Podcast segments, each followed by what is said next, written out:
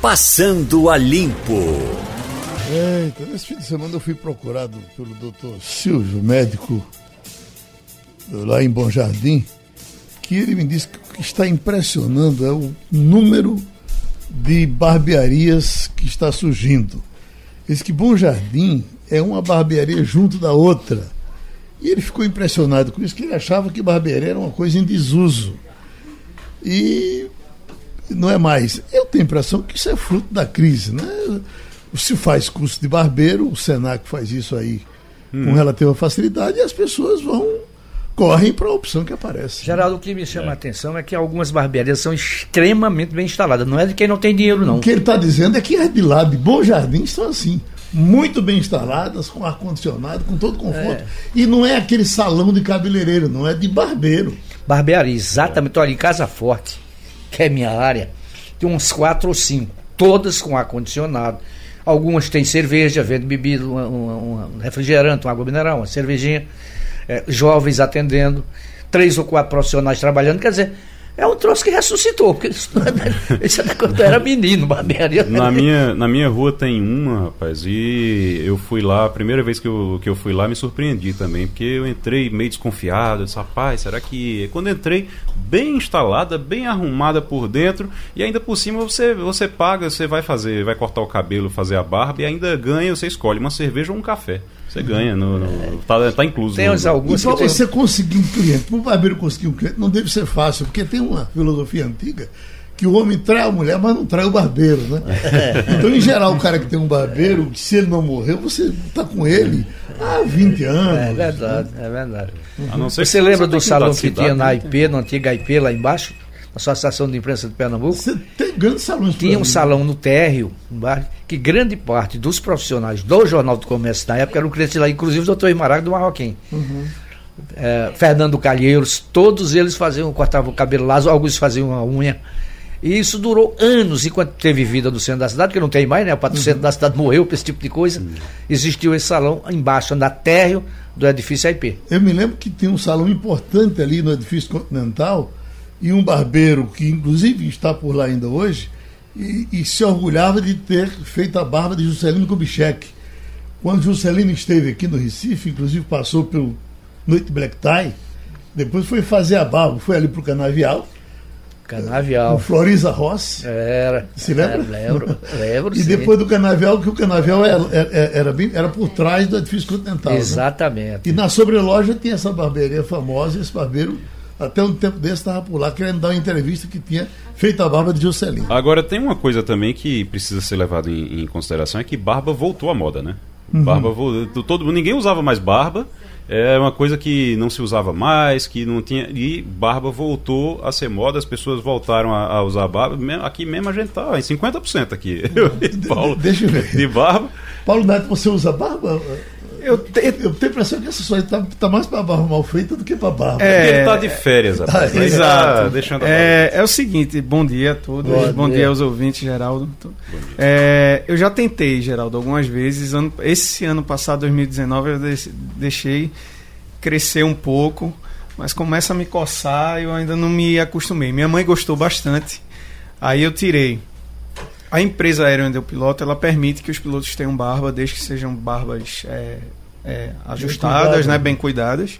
Agora, ela só permite ao piloto que a barba seja, digamos, que o piloto que não tem deixe a crescer durante o período de férias. Uhum. Aí é onde ela permite que o piloto deixe a barba o que crescer. saiu de moda, em definitivo, foi o bigode, né? Porque tem até a música de Marines que diz: o rapaz, para ser bonito, tem que ter um bigodinho. Os bigodinhos quase que se acabaram. Ou o camarada tem a barba junto com o bigode, ou ele tira a barba e o bigode vai. É, o bigode não está muito na moda, não. Tinham né? dois, dois bigodes famosos em Pernambuco. Né? Para falar você, um era Caio de Souza Leão e o outro era Miguel Vita. Uhum. Eram os dois bigodudos mais conhecidos do Recife. Escuta, eu estou lendo aqui, rapaz. Computador de carro guarda dados pessoais de direção de motorista. Em alguns casos, informações são transmitidas para as montadoras. Veja que negócio de doido. Uma matéria aqui da Folha de São Paulo que diz o seguinte: quando você não é que o, o, o, o computador do seu carro fique jogando a informação, ele pega quando você está com o celular. E aí ele Ele capta. Capta do seu celular e joga essa informação para as montadoras, para onde interessar que a informação vá. É um. Explica que você não tem mais privacidade, né? Por isso que eu recebo tanta ligação que eu não quero receber nem atendo. Uhum. Os caras entram na tua privacidade de graça, oferece plano de saúde, linha telefônica é, o, o, conta de banco, e você não quero, não quero, não quero, mas a insistência é grande e você termina se irritando e sendo mal educado no telefone. Uhum. E, já, e, e, quando ligam, já ligam sabendo tudo sobre você, né? Exatamente. Já sabem é. tudo, já sabem o, o, se você usa, se você não usa, já sabem sua idade, já sabem tudo quando ligam. Eles já têm todas as informações. Agora, por exemplo, a, a, os dados, não sei se com certeza vocês já foram fazer compra em farmácia, por exemplo. Você chega na farmácia, dá aquele. Não, porque tem cadastro. Se tiver cadastro, é. tem um desconto. Tiver... O cadastro e, é exatamente para é um isso. enorme, rapaz. É. Para você que. Eu, eu que não gosto de dar cadastro em canto nenhum, aí eu. É, é vou para outra farmácia para não perder o. É, é verdade. Para ver tem, se tem Tem, tem, quando você tem uso contínuo, ele te cadastra. Eu tomo um remédio, por exemplo, eu tomo um remédio para pressão, atenolol.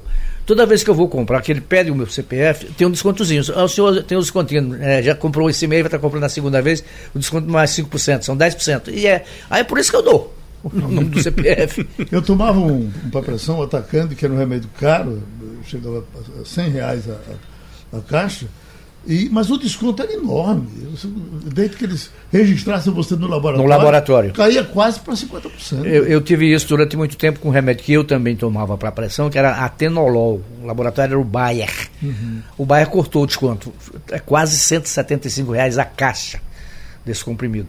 E, e não tem mais desconto. Hum. Já que a gente está falando em comprimido, quando passou por aqui, eh, no nosso Passando a Limpo, o nosso Paulo Neto, que colabora com a gente, passando informações da Ásia para cá. Ele mora, ele é piloto e mora uh, em Hong Kong. Uh, ele disse, olha, eu terminei o meu outro curso e tal, e eu não quis nem perguntar o curso, mas o, o, o, o Laurindo, mais enxerido do que eu, perguntou qual foi o curso. Ele disse, eu sou médico. Então, ele deixou a medicina, uma profissão bonita, e foi ser piloto, porque era que também é uma profissão dele, bonita. Né? Aí eu lhe pergunto, é, é, você como, como médico, permanece interessado ainda em assuntos de medicina ou você jogou para cima, não abdicou de tudo? Eu, eu, eu ainda leio alguma coisa, Geraldo, até por questões assim, você nunca sabe o que é que você pode encontrar. Eu me lembro de um professor da faculdade aqui que eu fiz a Universidade Federal de Pernambuco, é um professor de neurologia.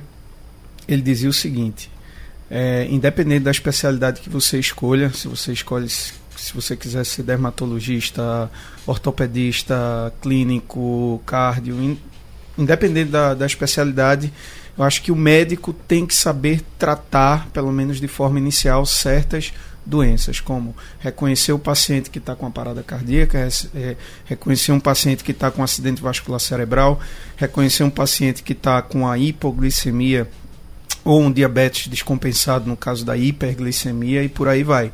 Então essas coisas mais comuns que até eu posso esperar que aconteça, por exemplo, um ataque epilético já aconteceu num voo onde eu estava pilotando lá em Hong Kong, que um, a comissária nos contactou na cabine, dizendo que um passageiro estava tendo um ataque epilético. Então, esse tipo de coisa mais comum do dia a dia, mais é, que você poderia atuar como um médico socorrista, eu tento me manter atualizado para pelo menos saber qual aquela trajetória inicial de tratamento Aqui emergencial. no Recife você clinicou durante dois anos? Foi? Sete. Sete, Sete anos? É, trabalhei em muitos em, em UTIs aqui, Hospital Português e outros. Uhum. Só, Paulo, deixa eu perguntar uma coisa. Sim. Eu tenho, tive um vizinho, ele já morreu, que tinha um filho que nasceu dentro do avião a mãe deu a luz dentro do avião. Num caso desse aí, você já enfrentou algum. algum... Ainda não. Ainda não, mas já aconteceu um caso, é, não comigo, mas lá na empresa, um piloto, que uma das, um, des, um dos destinos que a empresa voa é Saipan, que é uma ilha americana, né, que os uhum. americanos tomaram dos japoneses na Segunda Guerra. E ali próximo tem as Filipinas, que é considerado um país pobre. E muitas Filipinas elas tentam ir para essa ilha grávidas para tentar hum, ter o filho lá e ganhar a cidadania. Então já aconteceu com pilotos é, brasileiros lá da mesma empresa que eles chegaram na ilha, chegaram lá e quando chegaram no hotel foram chamados pela autoridade para retornarem porque eles tinham transportado é, passageiras grávidas. Hum. Elas não deram à luz, mas elas estavam grávidas. E, e aí e o, o, piloto tem que, não, tem que controlar não, isso? Não, não. E outra, é, segundo o relato que eles me passaram, que eles repassaram para as autoridades, elas já vão com roupas maiores, roupas de frio que impedem pra não que... perceber. É, e você perceber. não tem como entrar Vai na privacidade da pessoa é e ver verdade, aquilo, né? Uhum. Agora, Agora, eu, eu, ia, eu, que eu, eu ia perguntar, recentemente um, um engenheiro que, inclusive eu, eu conheço lá na, na, na Paraíba, é, ele morreu teve um mal súbito dentro do avião. Ele estava indo para ele estava indo para eu acho que foi num voo para Fortaleza aqui do, do Recife para Fortaleza.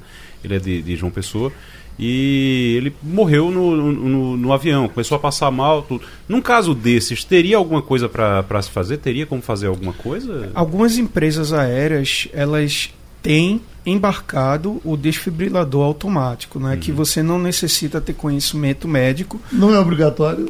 É, não, não é. No avião, não? Não, na, eu acredito que depende da regulamentação do país. Uhum. Por exemplo, Hong Kong, por exemplo, ela não tem uma regulamentação específica, então depende da empresa aérea. Se ela quiser uhum. colocar, ela coloca. A empresa é. que eu vou não tem. Já até me perguntaram minha opinião lá e eu disse que eu acho que deveria ter, porque a gente um dos aviões carrega 180 passageiros, o, o outro 230, já é um número considerável de pessoas.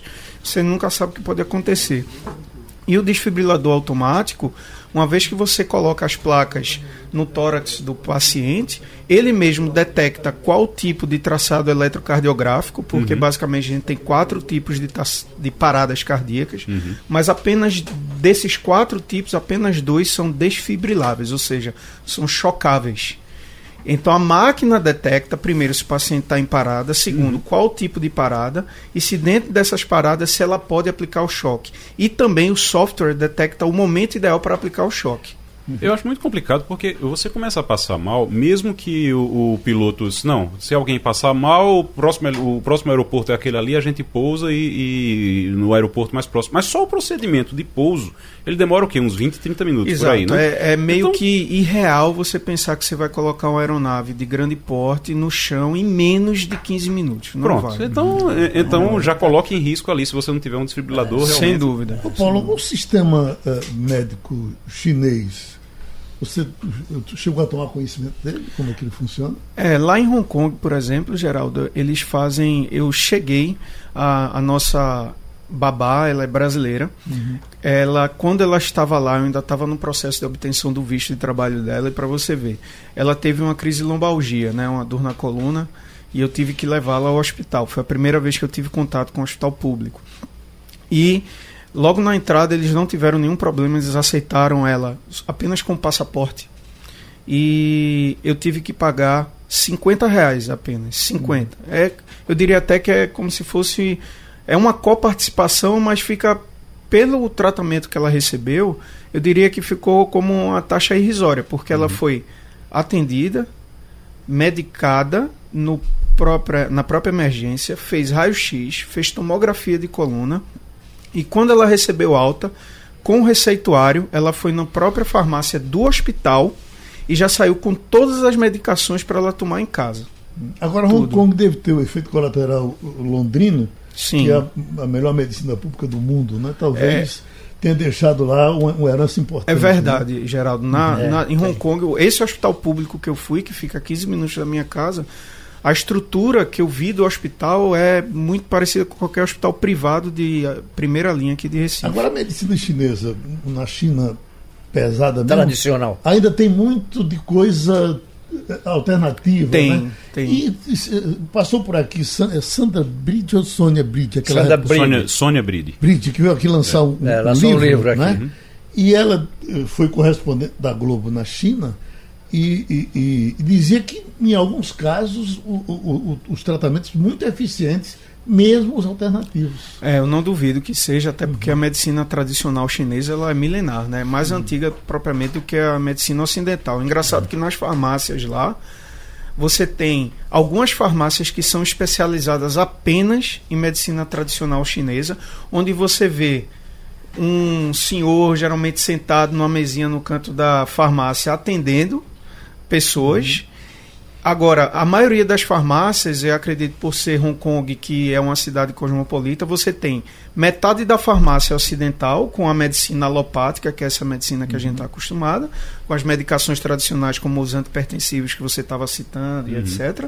E do, a outra metade é só medicina tradicional chinesa, que você vê uns potes com as lagartas, com as folhas, com as sementes, você não sabe nem o que é e que fica metade metade e o movimento é grande, viu? O Geraldo, no caso de Sônia Brida, ela contou que o marido dela, Paulo Zero, que é cinegrafista, teve um problema de saúde muito sério na, na- na China, onde ela morava, e ela não falava mandarim, né? mas o filho falava. Então foi para um médico chinês da medicina Está no tradicional. livro, né? Está no livro dela. Está no livro, né?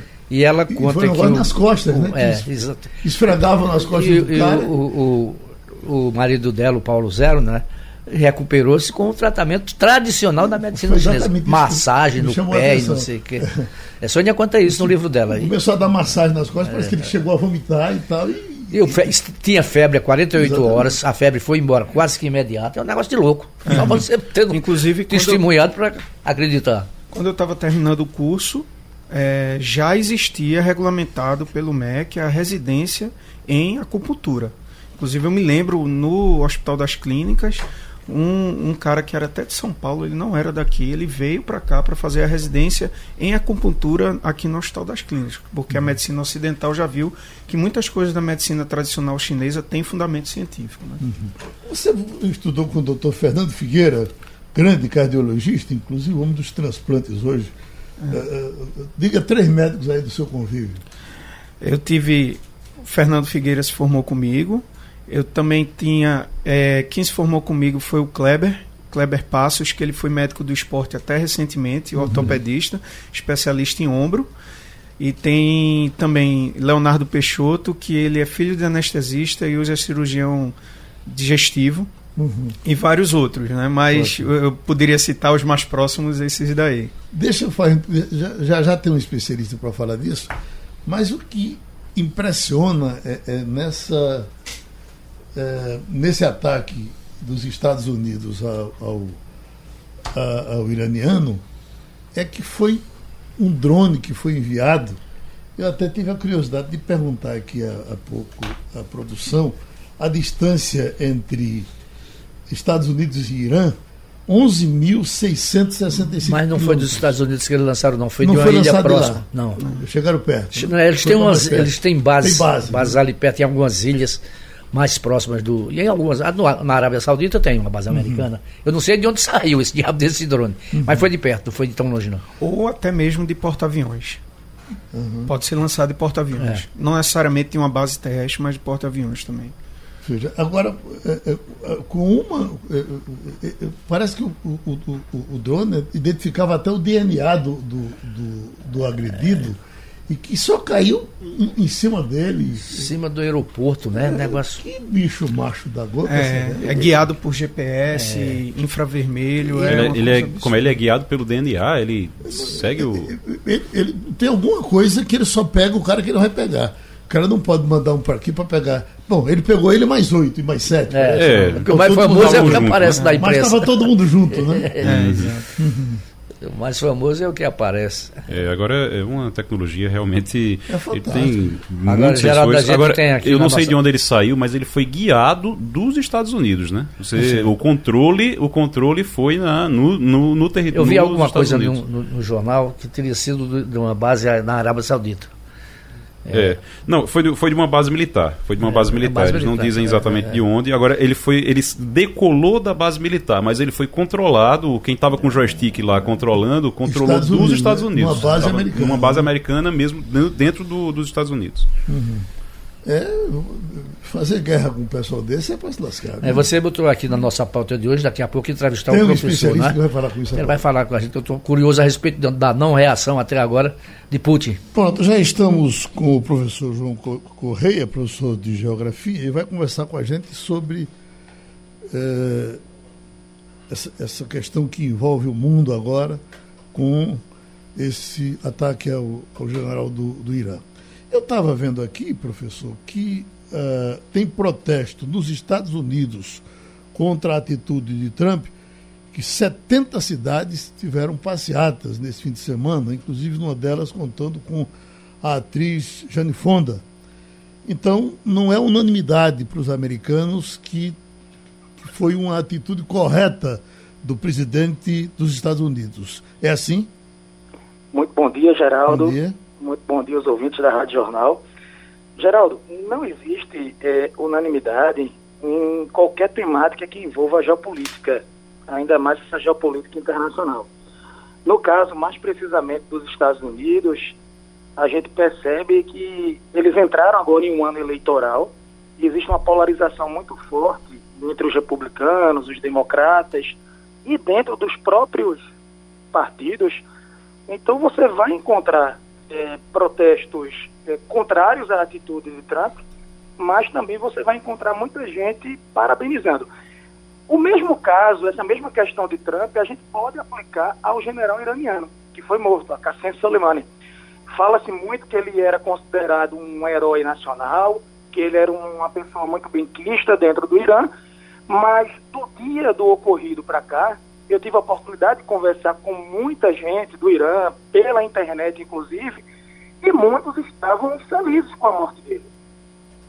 Felizes com a morte dele. Então, uhum. é, ontem circulou na internet uma imagem no, do funeral, o Ayatollah, o Ayatollah Khamenei, convocando a multidão, as pessoas chorando nas ruas de Teherã, é, da capital e de cidades menores, pela morte do general, mas muita gente também, é, na surdina principalmente, pelo regime iraniano, comemorando uhum. A morte do general. Então, essa polarização, tudo isso é muito natural. Agora, Vitor Tavares está me dizendo aqui que o senhor está viajando essa semana para o Irã. O senhor não tem medo de um drone doido, não?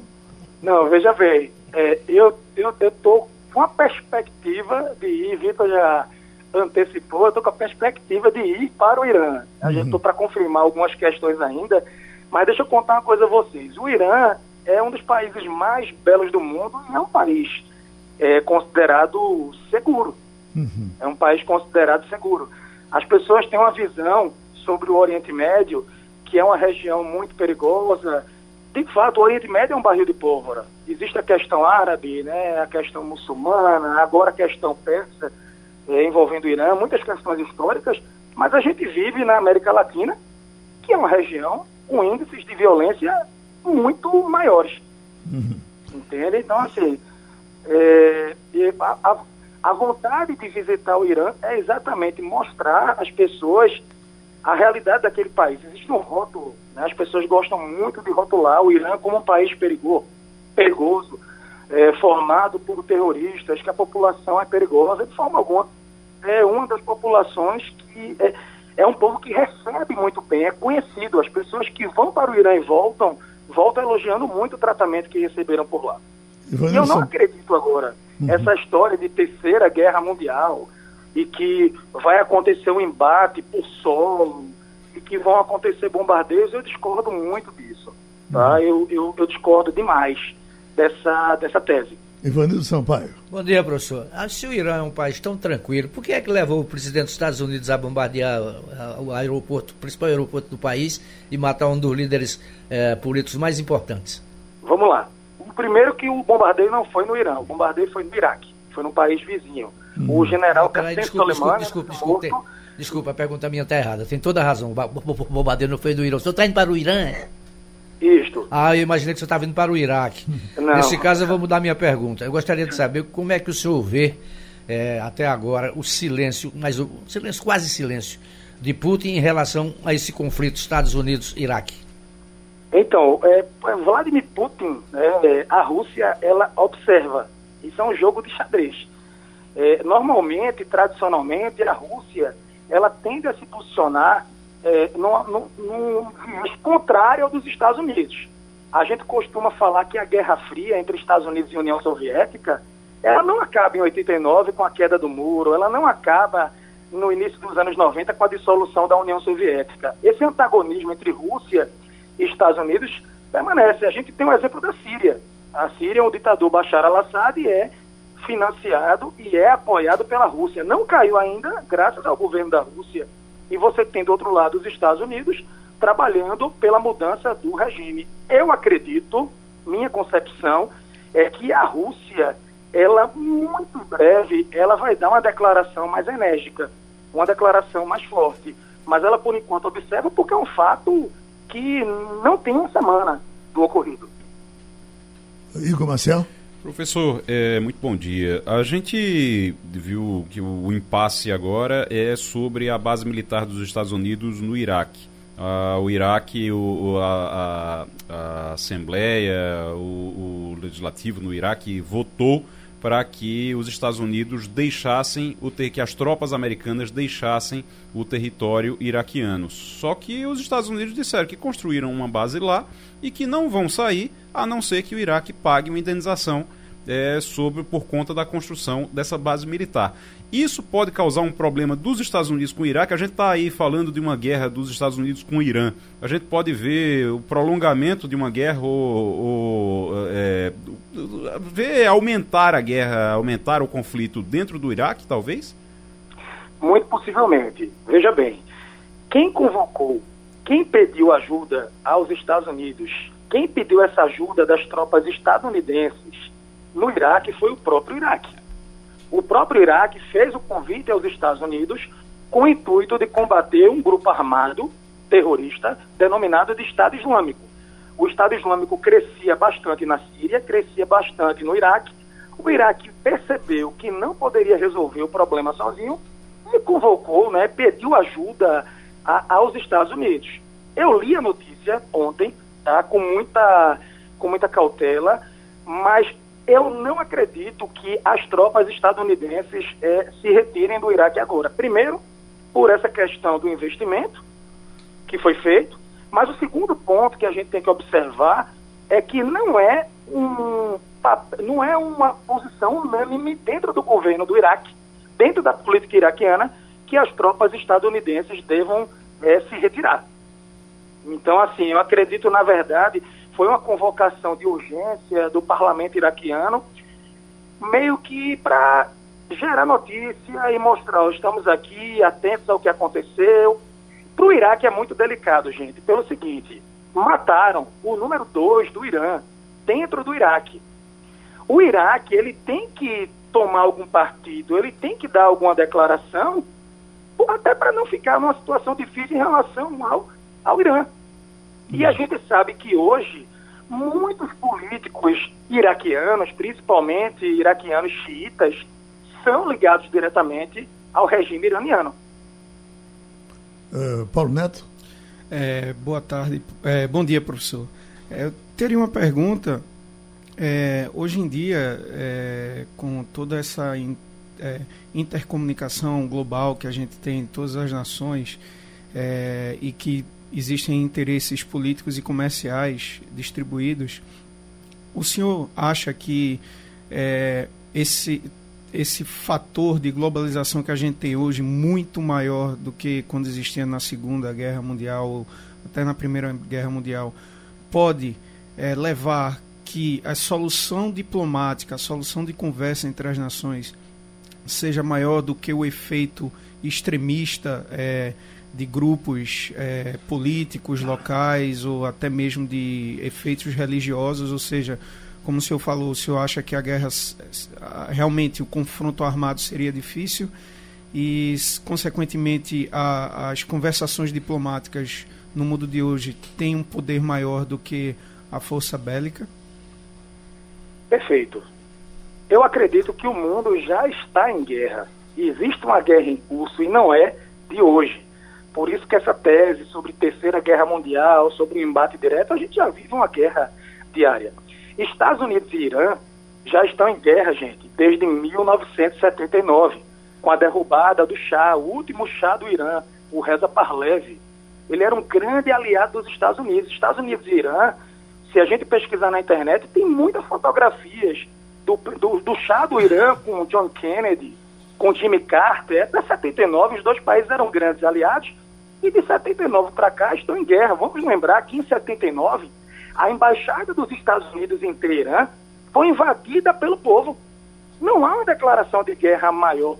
A embaixada do país foi invadida e cidadãos funcionários estadunidenses que estavam em Teherã foram sequestrados a mando do regime do Ayatollah na época, que era o Ayatollah Ruhollah Khomeini.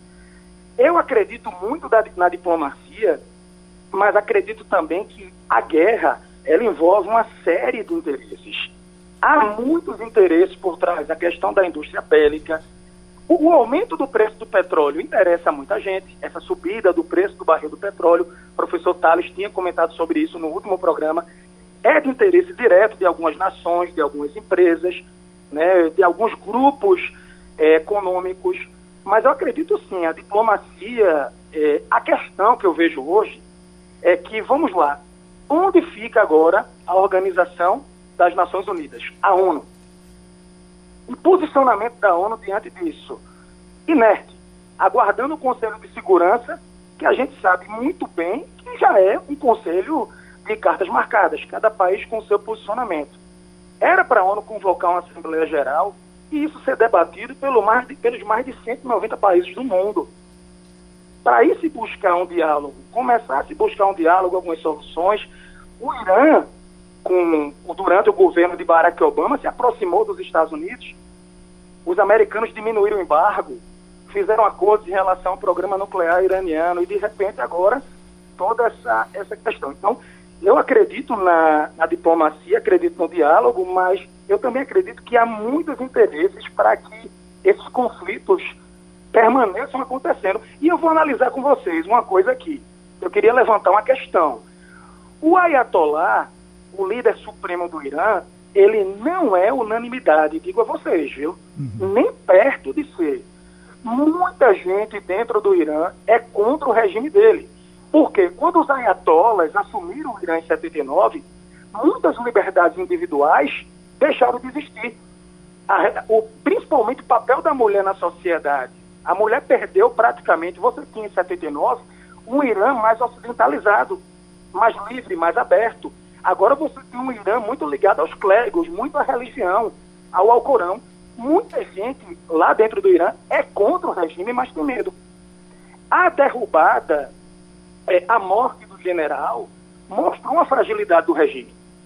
A gente pode, a gente pode começar a, a perceber para um futuro próximo, possivelmente, até mesmo uma mudança no regime político do Irã, diante dessa, dessa fragilidade mostrada pela morte do general.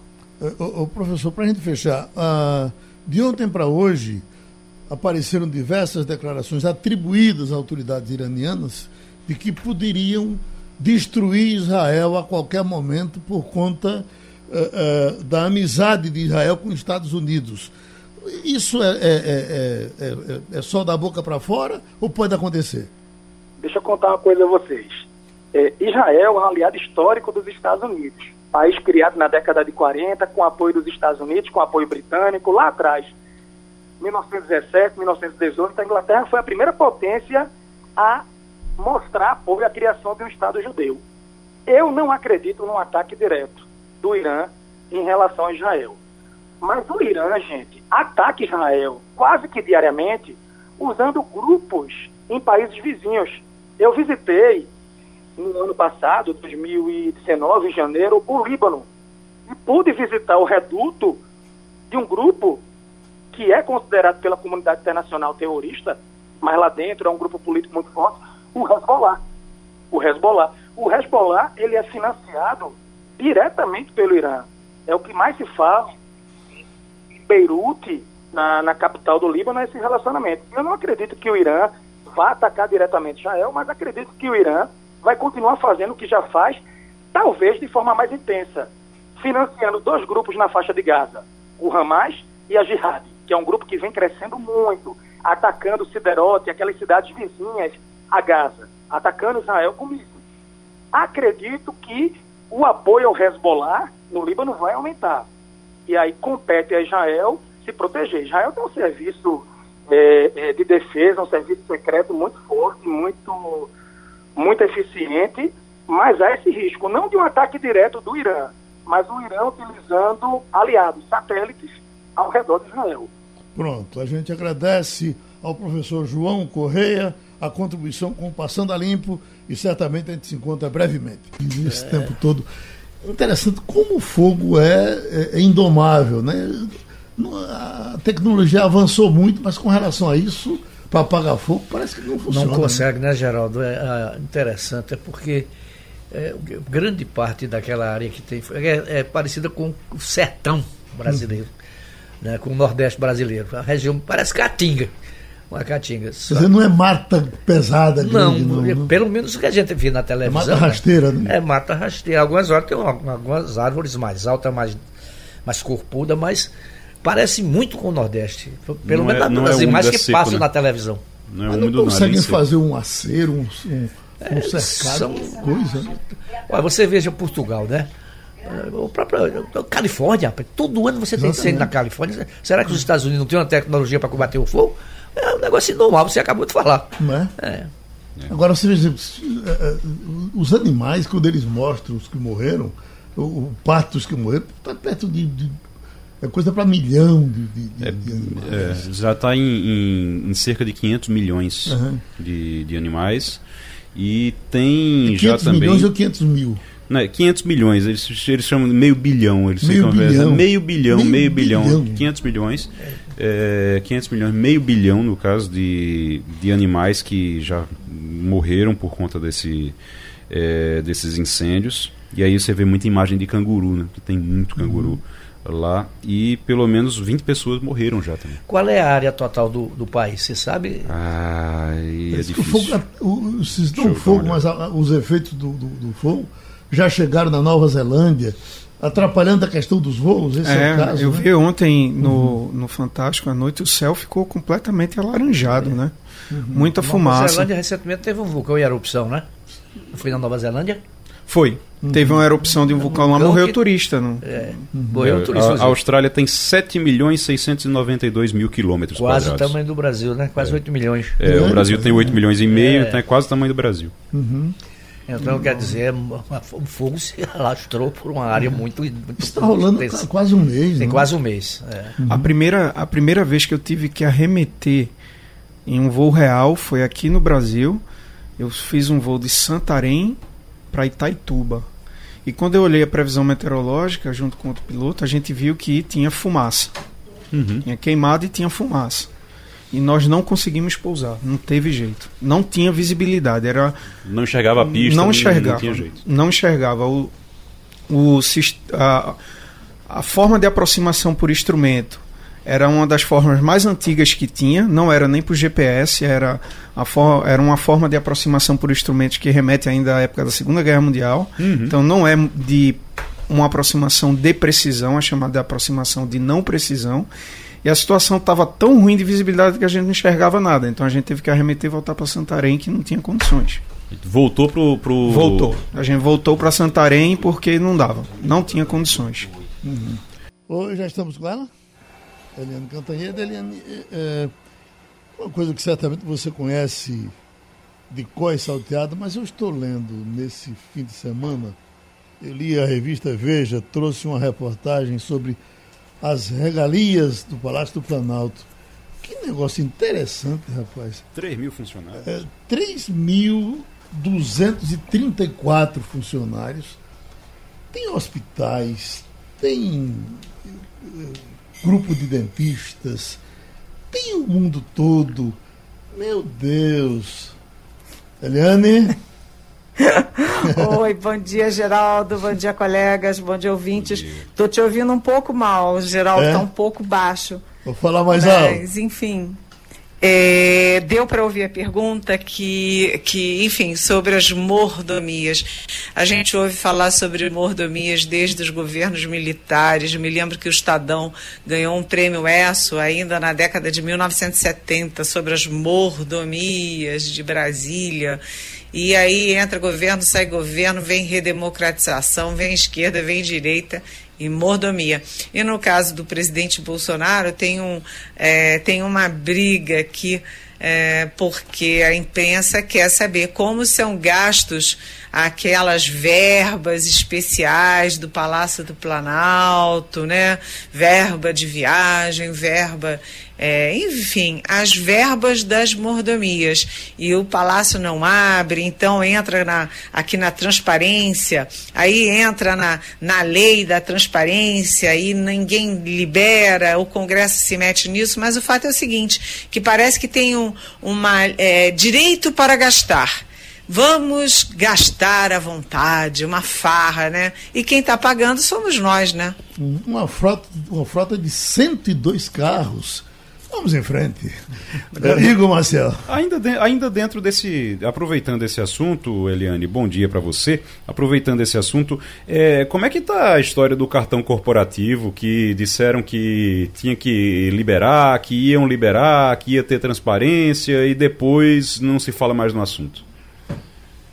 Pois é, quando eu falei das verbas especiais do Palácio, era exatamente isso, o cartão corporativo.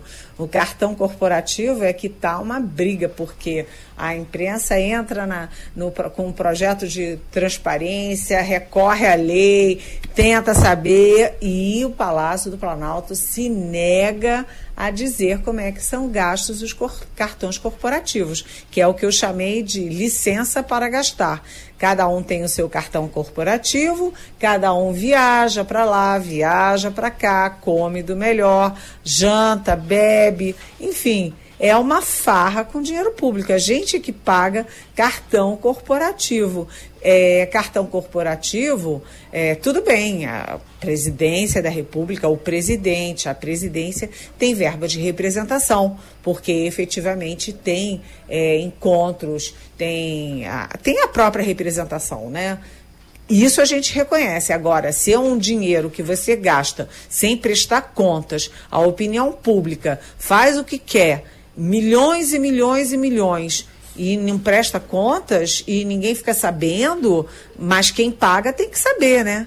É, se você que está pagando, você tem o direito de saber. O cartão corporativo virou um mistério e virou um mistério que é contra o governo Bolsonaro, porque é uma forma de obstruir a transparência. Eu pergunto isso porque em, em 2019, em novembro, eu acho, o STF derrubou o sigilo né, do, de gastos da presidência com o cartão corporativo. Só que até hoje o, o, a presidência da República não liberou esses valores. O Eliane, agora com relação à Venezuela, o governo brasileiro já tinha se decidido que o Guaidó, quando é agora, acontece a eleição meio mal assombrada. Há pouco eu estava vendo um filme ali do Guaidó tentando passar para ter acesso à votação e a polícia segurando ele é uma anarquia do tamanho do mundo. Mas o Brasil já tinha tomado posição. Será que vai, vai rever a posição? Não, o problema é o seguinte, Geraldo. O, a Venezuela é, virou uma anarquia completa.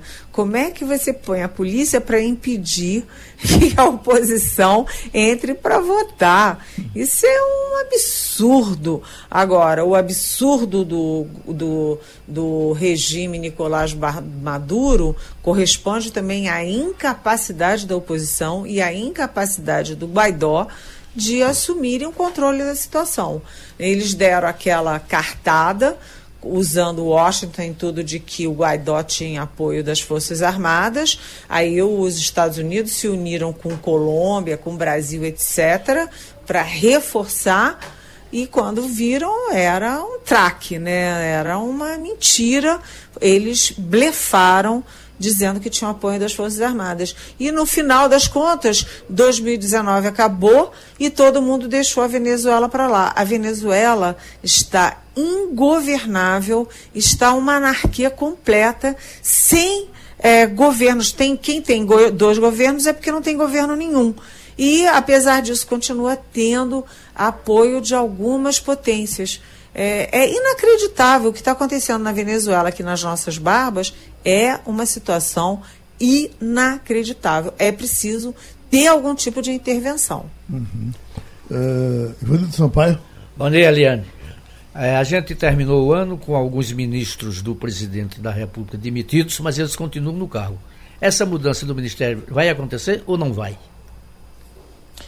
Olha, todo mundo fica falando em, em reforma ministerial, mas a reforma ministerial não é é, da personalidade do presidente Jair Bolsonaro. Ele já disse, ele dizer não, não quer dizer muita coisa, mas enfim, ele já disse que não vai fazer reforma ministerial.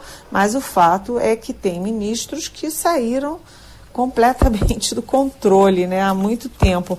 O presidente demorou meses para de demitir o Vélez Rodrigues, que foi aquele primeiro-ministro da Educação, quando ele deveria ter sido demitido já nas primeiras semanas pela incapacidade de ocupar um cargo tão importante.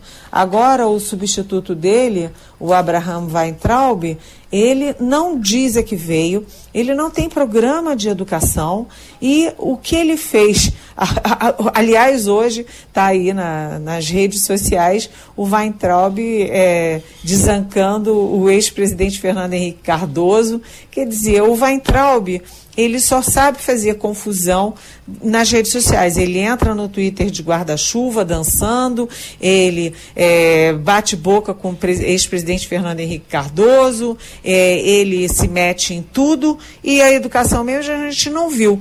Ah, você tem um ministro já indiciado, que é o ministro do Turismo, o Marcelo Álvaro Antônio, que não apenas continua no cargo, como acaba de receber de brinde a área toda da cultura. Enfim, é, os generais todos o presidente demitiu ou eles, insatisfeitos, se demitiram. General pode, mas Weintraub, Marcelo Álvaro Antônio denunciado não pode.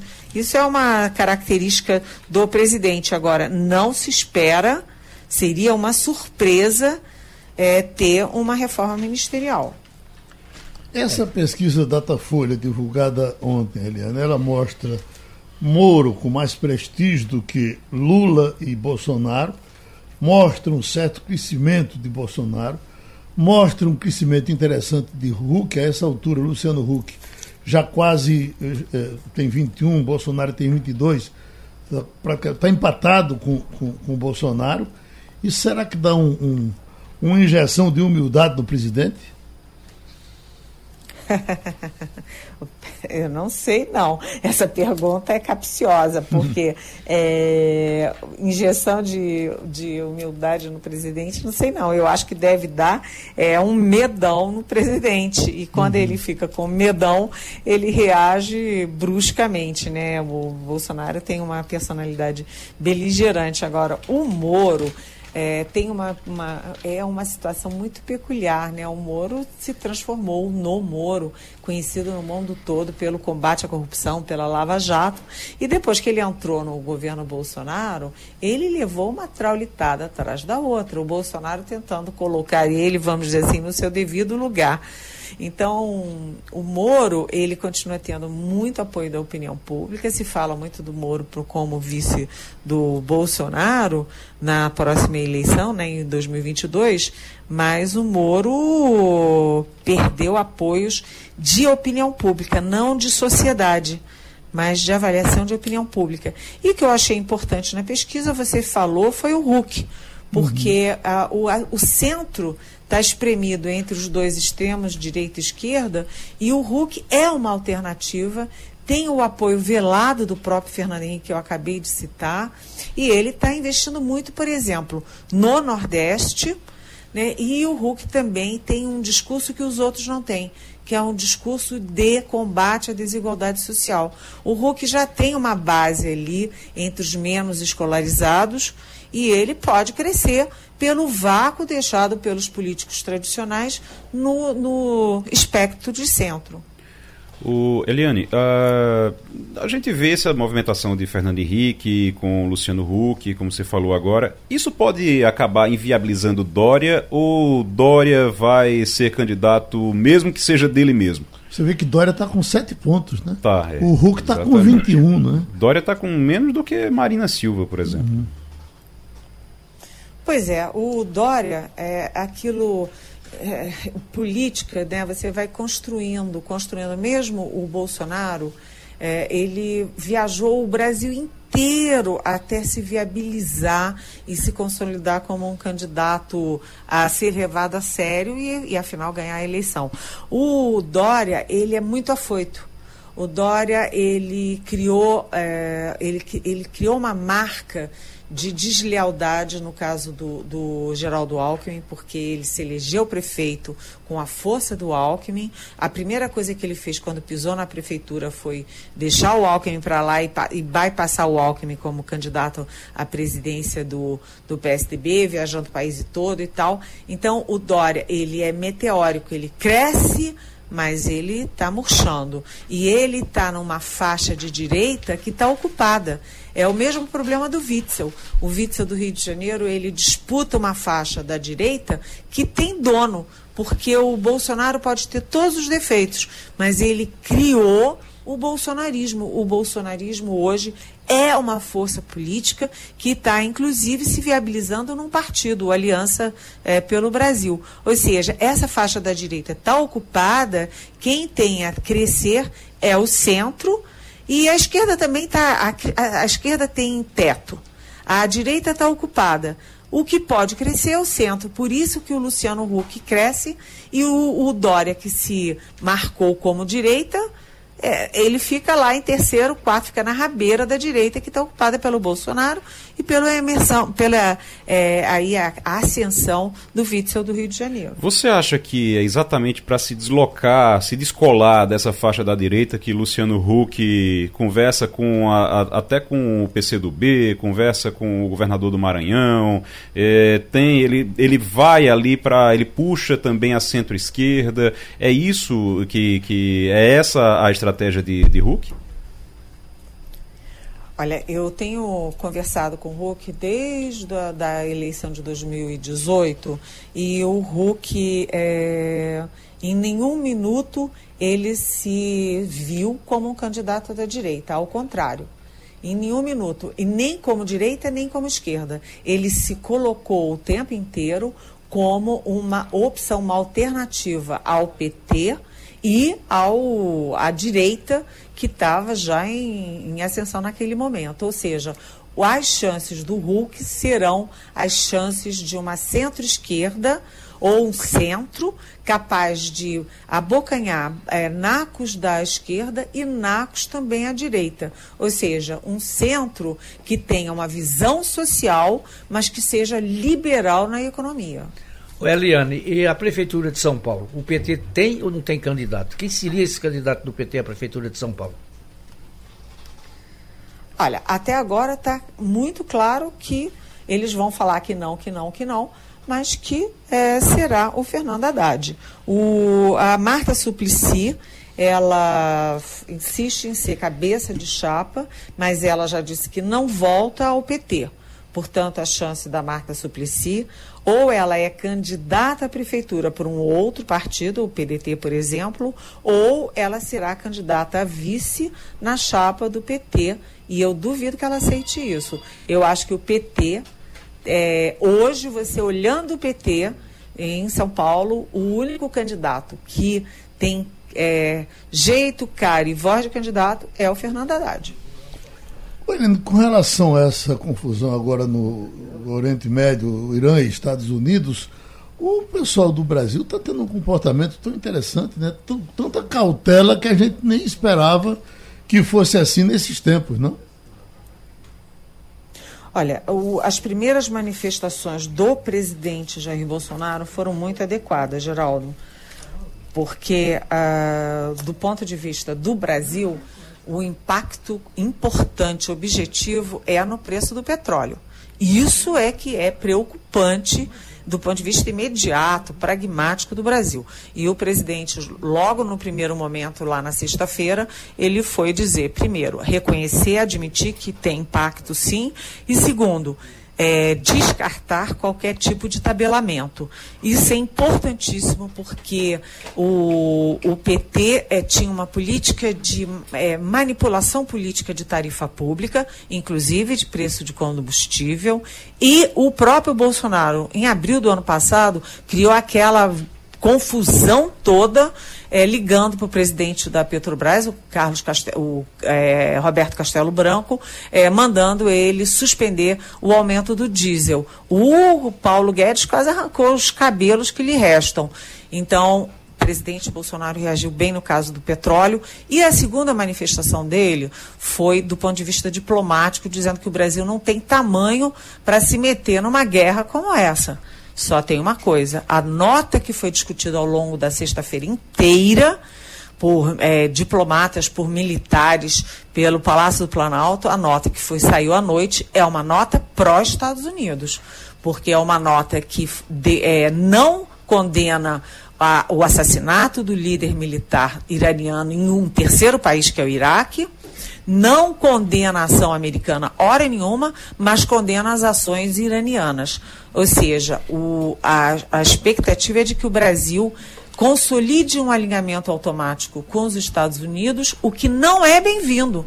Generais e diplomatas me falam, não é bom para o Brasil se meter nessa guerra desse tamanho, muito distante do Brasil.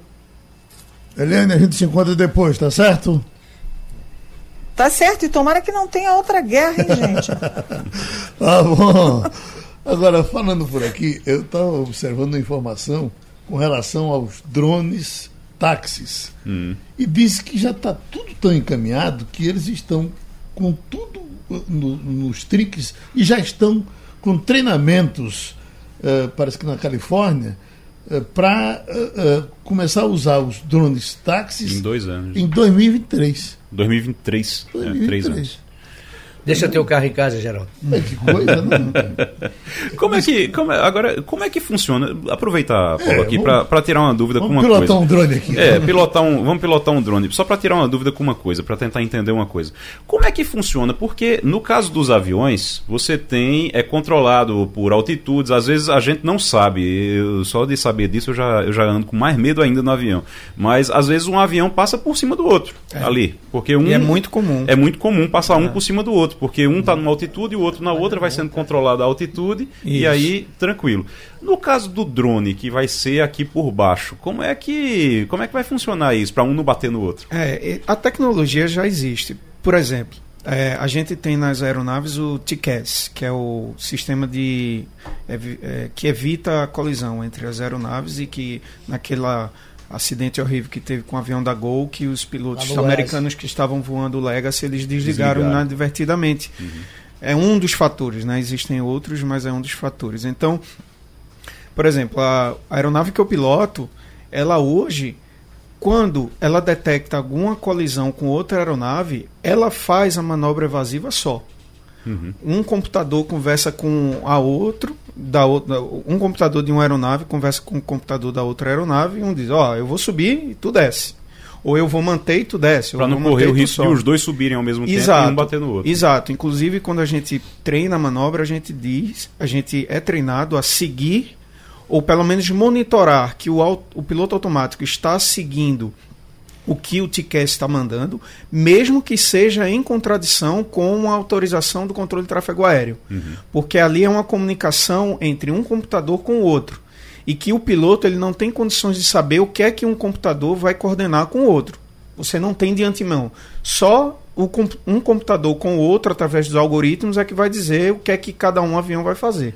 E, ele, e as aeronaves já fazem isso só. Então, Mas com... se um computador, um desses computadores falhar, ficar mudo, você tem como falar com o piloto do outro avião para combinar com ele, dizer, ó, oh, eu subo e você desce? A frequência é a mesma, mas, mas não. Se uhum. a, o que a gente vê é que se, por exemplo, a gente tem uma faixa verde em um dos instrumentos da aeronave que a gente tem que seguir essa faixa verde, sabendo que ali você vai estar tranquilo. Uhum. Então, se a gente vê que o piloto automático não está seguindo a faixa verde por algum motivo, a gente tem que desacoplar o piloto automático seguindo a mão. Então, como essa tecnologia já, já existe para as aeronaves comerciais, então aqui para baixo, com certeza, vai, vai ser aplicada. E uhum. como eu falei numa das primeiras participações que eu fiz esse é, agora mês passado em dezembro aqui é, hoje você já tem aer, é, aeronaves de aviação geral de pequeno porte que a pessoa aperta um botão a aeronave pousa só e decide só. Então é uma pergunta interessante mas que a tecnologia já existe e que você vai entrar dentro do drone. Agora uma coisa que eu fico me perguntando é se o drone tiver uma pane nos motores Uhum. Né? Um, o que é que faz, né? Isso. claro, ele deve. Eu acredito que ele deve ter quatro pais grandes no mínimo que é, diminua muito a chance de ter uma pane nas quatro nos quatro rotores que principais. Vão ser rotores individuais. Isso, caso, rotores, rotores, individuais, individuais que uhum. diminua muito a probabilidade disso acontecer, mas é uma coisa que. E se um falhar, os outros três seguram, seguram pelo menos para amenizar seguram, o impacto. Né? É. O Paulo, até agora nós temos os drones pequenininhos, né? mas já devem existir grandões. Né? Uhum. Esses vão funcionar para transportes. Isso deve ser quase do tamanho de um ônibus, mais ou menos. Né? Sem dúvida. Tem uns que cabem quatro pessoas, né? Sem dúvida. Inclusive, é, já existe em curso uma uma tentativa da FedEx, junto com a, o FAA, que é a Autoridade da Aviação Civil Americana, pá, porque a FedEx é transporte de carga, uhum. para tentar homologar aviões da FedEx, são aviões de grande porte, tipo 777, o 737, por aí vai, que eles sejam operados sem ser humano, uhum. que eles uhum. sejam operados remotamente. É, a tecnologia existe. O que o que, na minha opinião, precisa ocorrer é uma certa maturação dessa tecnologia em voos sem ser humanos a bordo, por exemplo, transporte de cargas, e que com essa maturação você consiga vencer ou, ou, ou conquistar a opinião pública. Uhum. Uma vez que isso aconteça. Para no futuro pegar a aviação civil, e aí é, você perde o emprego e, e volta a ser médico. Emprego, exato. Ainda bem que você tem, você tem chance. Eu tenho um plano B. tem um plano B, né? Volta para. É, e já está aqui, ó. Universidade Brasileira lança curso de operação de drones. Vai ser um curso universitário, está começando por São Paulo, mas é, já era tempo disso acontecer, né? E até porque estão é. planejando para isso. Já já você vai ter drone aqui para carregar para entrar no lugar do metrô. Sem dúvida. É. E a Amazon, se eu não me engano, também já está com um projeto de trans, é, é delivery, a, a né? De, de, a entrega ser feita por hum. drones também. Nos Estados Unidos, em algumas cidades, já, é, já é feita por já drone. Já é feita por drone. É. Imagina. Você paga, uma, você paga uma taxa a mais e ele joga no seu jardim. Uhum. Ah, Bom, Paulo, você está passando por aqui, pelo menos esse ano, pela última vez, né?